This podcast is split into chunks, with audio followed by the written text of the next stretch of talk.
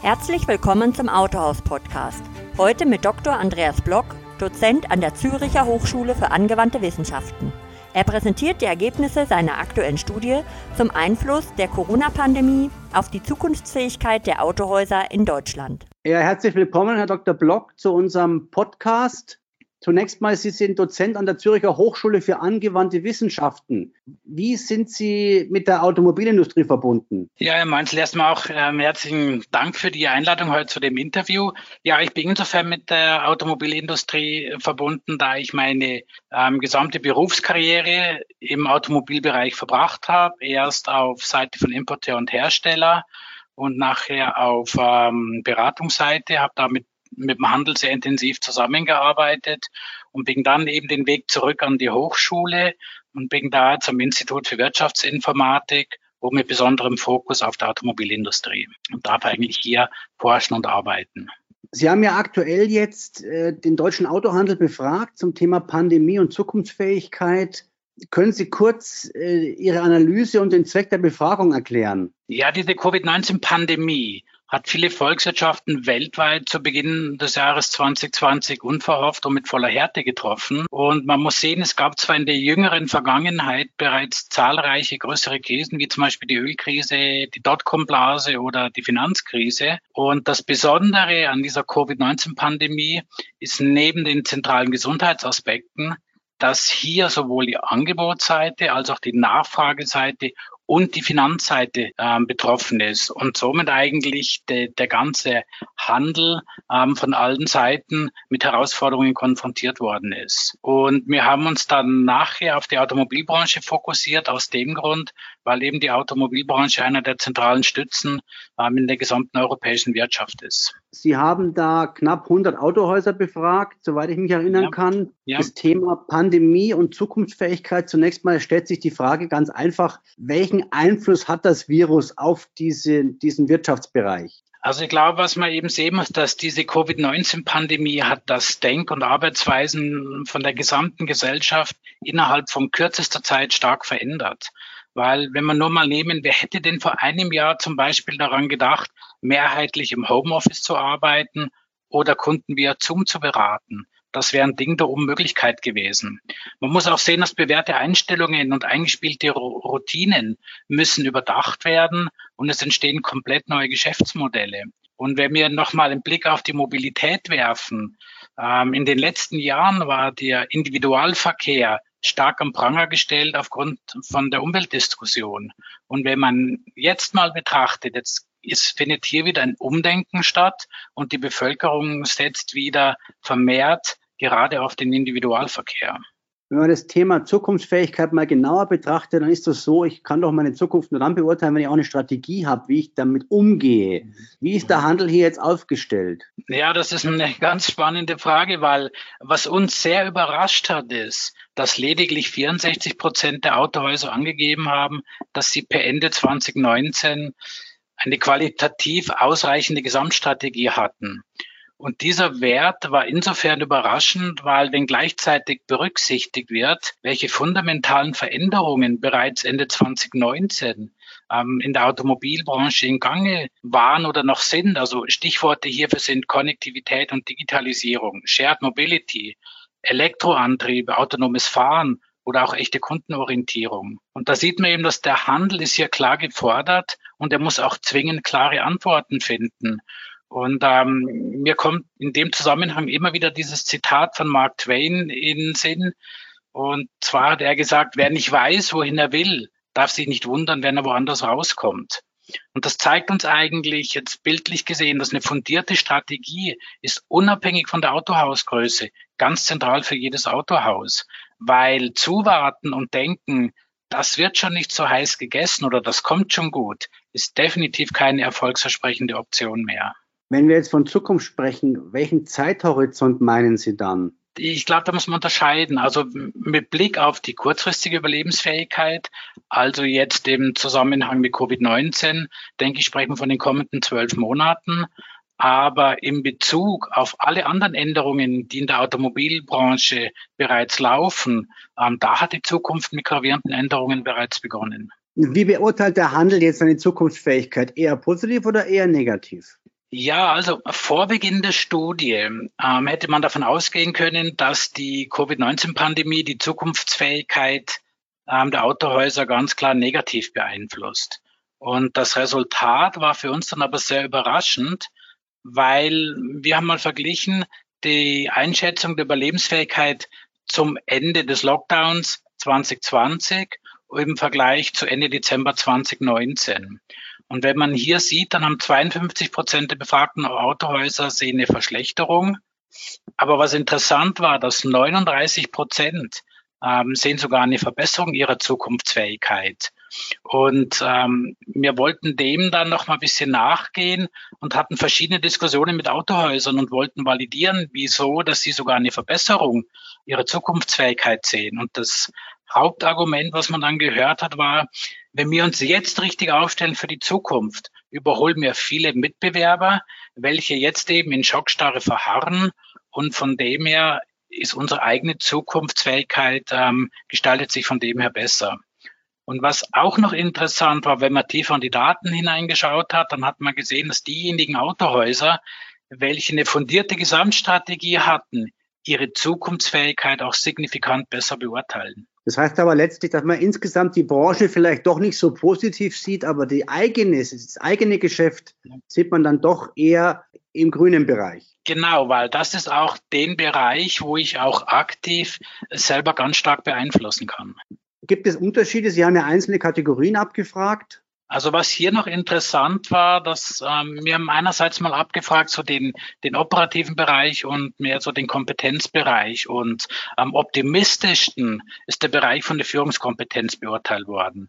Und zwar gaben hier 78 Prozent der Autohäuser an, dass sie sich gut gerüstet sehen für die Zukunft. Und am anderen Ende der Skala, wenn man mal die einzelnen Bereiche anschaut, ähm, war abgeschlagen der Verkaufbereich. Also hier schauen nur 46 Prozent optimistisch in die Zukunft. Was hier auch ähm, ganz ähm, zentral auffällt, ist, dass sich dieser Wert gegenüber Dezember 2019 sogar um 15 Prozentpunkte verschlechtert hat. Und wir gehen davon aus, dass zu diesem Ergebnis ganz extrem der Lockdown beigetragen hat, wodurch ja der Verkauf faktisch in vielen Autohäusern nahezu komplett zum Erliegen gekommen ist. Mit welchen Themen haben sich die Händler und deren Führungskräfte denn während des Lockdowns beschäftigt? Also ganz klarer Themenkreis Nummer eins war die Wahrnehmung der Verantwortung gegenüber den Mitarbeitenden. Und das ist eigentlich auch aus zwei Blickwinkeln naheliegend. Einerseits sind die Mitarbeitenden der klare ähm, Grundpfeiler für Erfolg. Und zum anderen musste aber auch eine große Verunsicherung aufgefangen werden. Also wenn man nur mal neben Homeoffice, neue Arbeitsabläufe, Ängste um die eigene Gesundheit oder um den Arbeitsplatz, ähm, das alles hat aufgefangen werden müssen. Und genau hier sind eigentlich die Führungskräfte auch proaktiv gefordert gewesen. Was noch spannend zu sehen war, dass diejenigen Autohäuser, welche die Qualität von der Gesamtstrategie hoch eingeschätzt haben, haben sich nachher zudem auch noch weiter beschäftigt mit ihrer eigenen Strategie, sprich, dass sie überarbeitet worden ist, dass sie validiert worden ist, dass sie auch kritisch hinterfragt worden ist. Und was noch als drittes ganz interessant war, noch eine Anmerkung zum Finanzbereich, weil es hätte eigentlich angenommen werden können, dass die Sicherstellung der Liquidität absolute Prior 1 bei den Aufgaben war. Und dem war aber ganz klar nicht so. Hierbei gab es auch keinerlei Unterschiede im Vergleich von kleinen zu großen Autohäusern. Ein wesentlicher Grund hierfür dürften auch nicht zuletzt die staatlichen Unterstützungsprogramme gewesen sein, wie zum Beispiel das ähm, angebotene Kurzarbeitergeld. Wie stark hat der Handel Kurzarbeit in Anspruch genommen? Ähm, insgesamt haben 76 Prozent der befragten Autohäuser haben Kurzarbeit in Anspruch genommen. Und ähm, was aber auch auffallend war, dass tendenziell die kleinen Autohäuser weniger Kurzarbeit angemeldet haben. Und ähm, der Hauptgrund hierfür dürfte darin liegen, dass eine, eine Mindestanzahl von Mitarbeitenden benötigt wird, um den laufenden Betrieb überhaupt aufrechtzuerhalten und somit eigentlich auch gar keine Möglichkeit gab, ähm, Kurzarbeit anzumelden, ohne dass man dann den Betrieb hätte komplett schließen müssen. Wie hat sich die Pandemie auf die Mitarbeiterstruktur ausgewirkt? Ja, wenn wir mal alle Unternehmensbereiche gemeinsam anschauen, dann haben 22 Prozent der Autohäuser Personal abgebaut. Und ähm, was dabei aber auffallend war, dass der Verkaufsbereich etwas stärker betroffen war als der After-Sales-Bereich. Aber es gab hier keine so großen Unterschiede, dass man jetzt zum Beispiel gesagt hat, es ist, ähm, die meisten haben zum Beispiel nur im Verkaufsbereich Personal abgebaut. Wie beurteilt der Handel die erhaltene, Unterstützung vom Hersteller und Importeur? Ja, das war eine Frage, wo wir auch gestellt haben. Und ähm, wir haben dann nachher, oder das Ergebnis hat gezeigt, dass 31 Prozent der Autohäuser haben die erhaltene Unterstützung ähm, positiv beurteilt. Und ähm, muss auch sehen, auch wenn sich jetzt jedes Autohaus in anderen Lage befindet und auch allenfalls andere Wünsche hat, so müssen sich die Hersteller und Importeure trotzdem drei Fragen stellen. Also einerseits, was wird wirklich gefordert vom Handel? Dann zweitens, wie haben die bisherigen Maßnahmen gewirkt, die wir ergriffen haben? Und drittens, welche Herausforderungen kommen jetzt, da das Umfeld noch länger schwierig bleibt, ähm, konkret auf den Handel zu. Um es aber auch ganz klar zu sagen, es geht hier nicht um irgendwelche Schuldzuweisungen, ähm, ob man sagt, der Handel oder die Hersteller und Importeure haben falsch gehandelt, sondern es geht eigentlich darum, dass sich beide zusammen müssen konstruktiv aufarbeiten, welche Maßnahmen wirklich ähm, zielführend sind, um auch die, die ganze Infrastruktur künftig aufrechtzuerhalten. Und wie beurteilt der Handel Unterstützung von anderen Gruppen? Also am besten beurteilt worden ist die Unterstützung durch die eigenen Kunden. Die haben 61 Prozent gesagt, dass sie wirklich gute Unterstützung bekommen haben.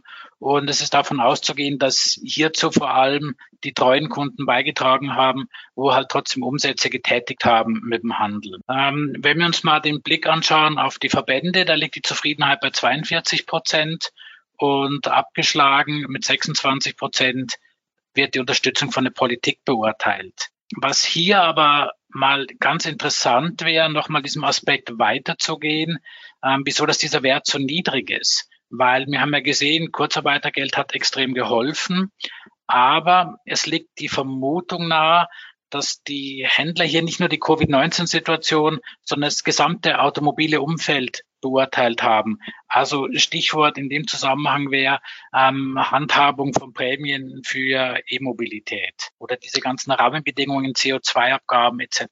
Also faktisch auch sozusagen die Verteufelung oder die veröffentlichte Verteufelung des Automobils insgesamt.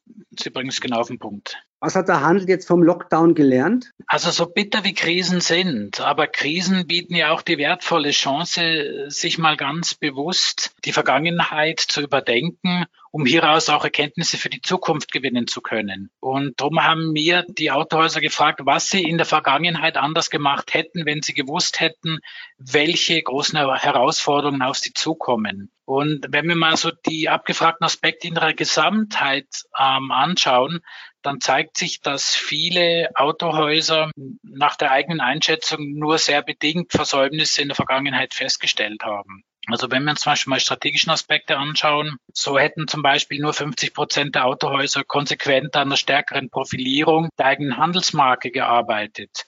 Obwohl man jetzt heute hört, ähm, dass viele Autohäuser sagen, ja, wir müssen uns da stärker profilieren. Oder wenn wir mal den operativen Bereich anschauen, so haben auch nur 48 Prozent gesagt, dass sie wirklich Potenziale sehen bei einer fokussierten Planung und Steuerung der Resultate im Verkauf und After Sales. Also das heißt, ähm, es liegt so ein bisschen die, die, die Vermutung nahe, ob hier nicht auch ein bisschen mit der rosaroten Brille geschaut worden ist und man gesagt hat, na ja, es war eigentlich alles okay, wie wir in der Vergangenheit gehandelt und gearbeitet haben. Was muss getan werden, um sich an derartige Ereignisse anzupassen? Also ich glaube, dass sich jedes Autohaus muss sich viel bewusster die Frage stellen, ob sie eigentlich ausreichend gut aufgestellt sind zur Meisterung der Zukunftsherausforderungen. Hierzu lohnt sich auch, die Meinungen von verschiedensten Seiten einzuholen. Also man kann zum Beispiel mit der eigenen Marke und zum Beispiel mit dem Importeur und dem Außendienst mal diskutieren. Man kann die eigenen Mitarbeitenden hier mit einbeziehen und selbstverständlich auch die eigenen Kunden. Dass man wirklich mal mit Kunden eins zu eins diskutiert, denkt sie, wir sind aufgestellt für die Zukunft oder wo haben wir noch Handlungsbedarf? Und wie gesagt, es geht gar nicht darum, dass man jetzt alles über den Haufen werfen muss, sondern es geht darum, dass ein ganz klares Bild gezeichnet wird, wo die Stärken vom eigenen Autohaus liegen und an welchen Herausforderungen ähm, ganz gezielt gearbeitet werden muss. Ist der Handel nach dem Lockdown oder der Teil-Lockdown ist ja immer noch in Kraft sozusagen und keiner weiß, wann der zu Ende ist. Aber ist man jetzt sozusagen hinsichtlich der Entwicklung einer Unternehmensstrategie sensibler geworden? Ja, hier hat sich eigentlich eine klare Dreiteilung gezeigt. Also die Gruppe eins, das sind mal die Autohäuser, welche die aktuelle Krise auch als klare Chance sehen, um sich ähm, schneller für die Zukunft fit zu machen und die jetzt auch ganz konsequent an der eigenen Strategie arbeiten. Dann die zweite Gruppe sind Autohäuser, die womit der aktuellen Strategie soweit zufrieden sind und sagen, wir arbeiten einfach so weiter. Und die Gruppe drei, das sind die Autohäuser, bei denen strategische Überlegungen nach wie vor keine Relevanz haben. Und die hoffen mehr oder weniger darauf, es wird schon alles gut kommen. Und ähm, ja, es wird nicht so, die Suppe wird nicht so heiß gegessen, wie sie gekocht ist. Ähm, was auch interessant ist, dass sich in allen drei Klassen finden sich sowohl kleine, mittlere als auch große Autohäuser. Also die Größe der Autohäuser hat hier gar keinen Einfluss gehabt. Und auch hier ähm, eine ganz eine wichtige Anmerkung. Es geht jetzt gar nicht darum, ein aufgeblähtes theoretisches Strategiepapier zu verfassen, sondern vielmehr eine praxisnahe Strategie, in der man sich ganz bewusst ist, ähm, wo die Reise hingehen soll und ähm, wo man sich auch ganz bewusst mit dem eigenen Umfeld ähm, auseinandersetzt. Und vielleicht noch dazu noch eine, eine persönliche Anmerkung. Ich glaube auch, dass, oder ich bin der festen Überzeugung davon, dass viele Autohäuser und Marken haben mit ihrem Team eine ganz bravouröse Leistung in den letzten herausfordernden Monaten erbracht. Und ich glaube, den Autohäusern und den Marken möchte ich auch wirklich meine absolute Hochachtung dafür aussprechen. Das war Dr. Andreas Block, Dozent an der Zürcher Hochschule für angewandte Wissenschaften für den Autohaus Podcast. Herzlichen Dank. Vielen Dank, Herr Meinzel.